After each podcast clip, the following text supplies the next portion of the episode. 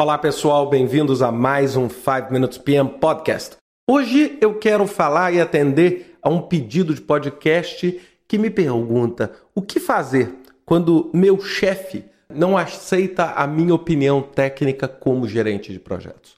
É muito importante a gente entender que dentro do ambiente de projetos nós temos também o ambiente corporativo, onde poder, cadeia de comando, hierarquia estão presentes. Então é muito difícil a gente desenvolver um projeto e ser um gerente de projeto e querer abstrair e querer é, pensar que não existe poder, conflito, conjunto de interesses dentro da organização. Então muitas vezes você, como gerente de projetos, tem a sua opinião criticada ou então recebe direcionamentos no qual você não concorda.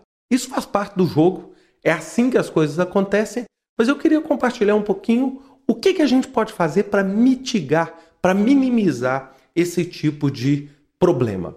A primeira coisa, quando você sugere ser você uma, uma opinião, um direcionamento, até mesmo um direcionamento técnico, por parte de alguém dentro da hierarquia da organização que seja mais forte, né? ou seja, que seja de um, uma cadeia de chefia acima da qual você ocupa, o que, que você deve fazer? A primeira coisa que eu aprendi nessas situações é que a gente deve usar o poder do conhecimento para educar. O que, que é isso?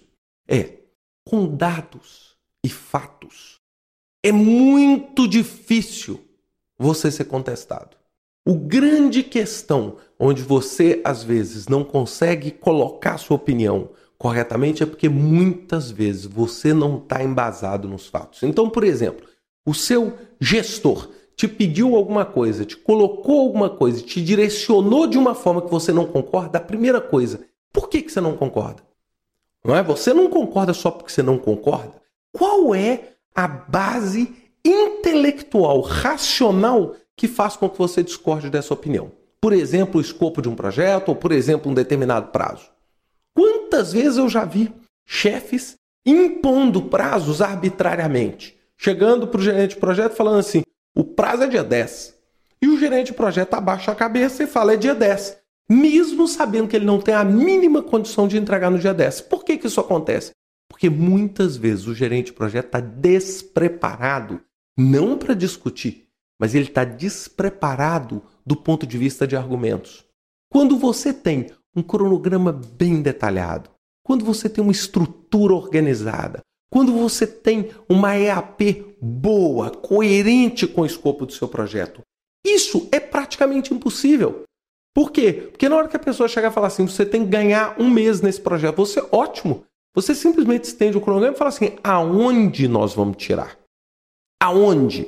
Que pedaço desse projeto nós vamos deixar de fazer? Ou que equipe nós vamos ter a mais para poder fazer esse trabalho mais rápido? Perceberam? Então o grande problema é muitas vezes isso. E aí, o poder, né, que a gente chama de poder legitimado, vindo da cadeia natural de comando da organização, ele né, vai virar um poder preponderante, porque você não tem nenhum argumento. E a única coisa que você tem é a sua referência e a sua experiência. Então eu, eu brinco, toda vez que esse tipo de coisa acontece, a gente chega e fala assim: pô, meu chefe, ele é mais poderoso do que eu. Ele é mais poderoso do ponto de vista de poder legitimado, o poder do cargo. Agora, você pode ganhar um poder imenso, que é o poder da experiência. O poder da experiência é o poder que aquela pessoa tem, fruto do conhecimento que ela tem, da habilidade do entendimento. Eu dou um exemplo meu. Dentro dos meus clientes, a maior parte dos meus clientes me escuta, mesmo eu não tendo poder nenhum dentro da organização, porque eu sou uma entidade externa. Sou um contratado externo. Agora, por que isso? Por quê? Porque ao longo dos anos eu desenvolvi um poder da experiência. Então, eu falo, as pessoas vão pelo menos ouvir antes de arbitrariamente tomar uma decisão. Então, é esse tipo de coisa. Então, toda vez que isso acontecer, primeira coisa que você tem que entender, você tem que entender assim, qual a razão desse pedido. Alguém me pediu para adiantar o projeto ou me pediu, meu chefe pediu isso. Qual é a razão? Qual é o racional por trás? Segunda coisa, você fala assim: se eu não concordo, qual é o racional por trás? Não é simplesmente mandou, obedece. Porque se for mandar, obedece, você não precisa ter gerente de projeto. Você precisa ter operário para fazer o projeto e não gerente de projeto. O gerente de projeto é um ser pensante que vai avaliar e debruçar sobre a realidade do projeto e propor a melhor solução para a organização. É isso que interessa aqui.